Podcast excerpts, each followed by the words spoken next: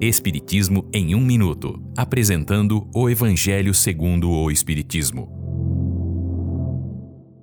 Capítulo 11. Amar o próximo como a si mesmo. A lei do amor. Parte 1.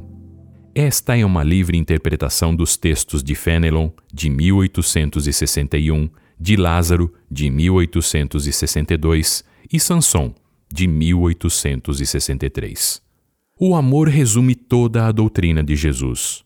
O homem, em sua origem, só possui instintos.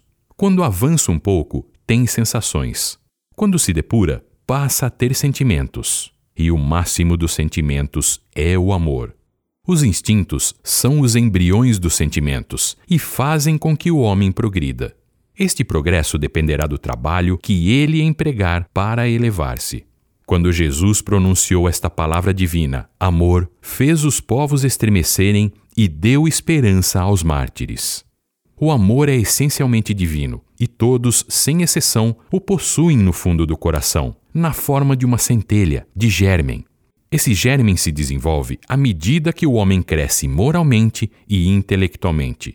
Até o mais criminoso dos homens possui esta centelha, pois sempre tem afeição por algo ou alguém.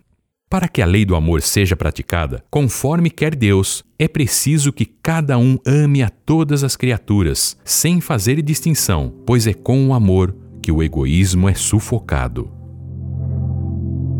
Esta é uma livre interpretação. Livro consultado: O Evangelho segundo o Espiritismo, de Allan Kardec, edição 3, em francês. Visite nosso site www.vidaespiritismo.com.br.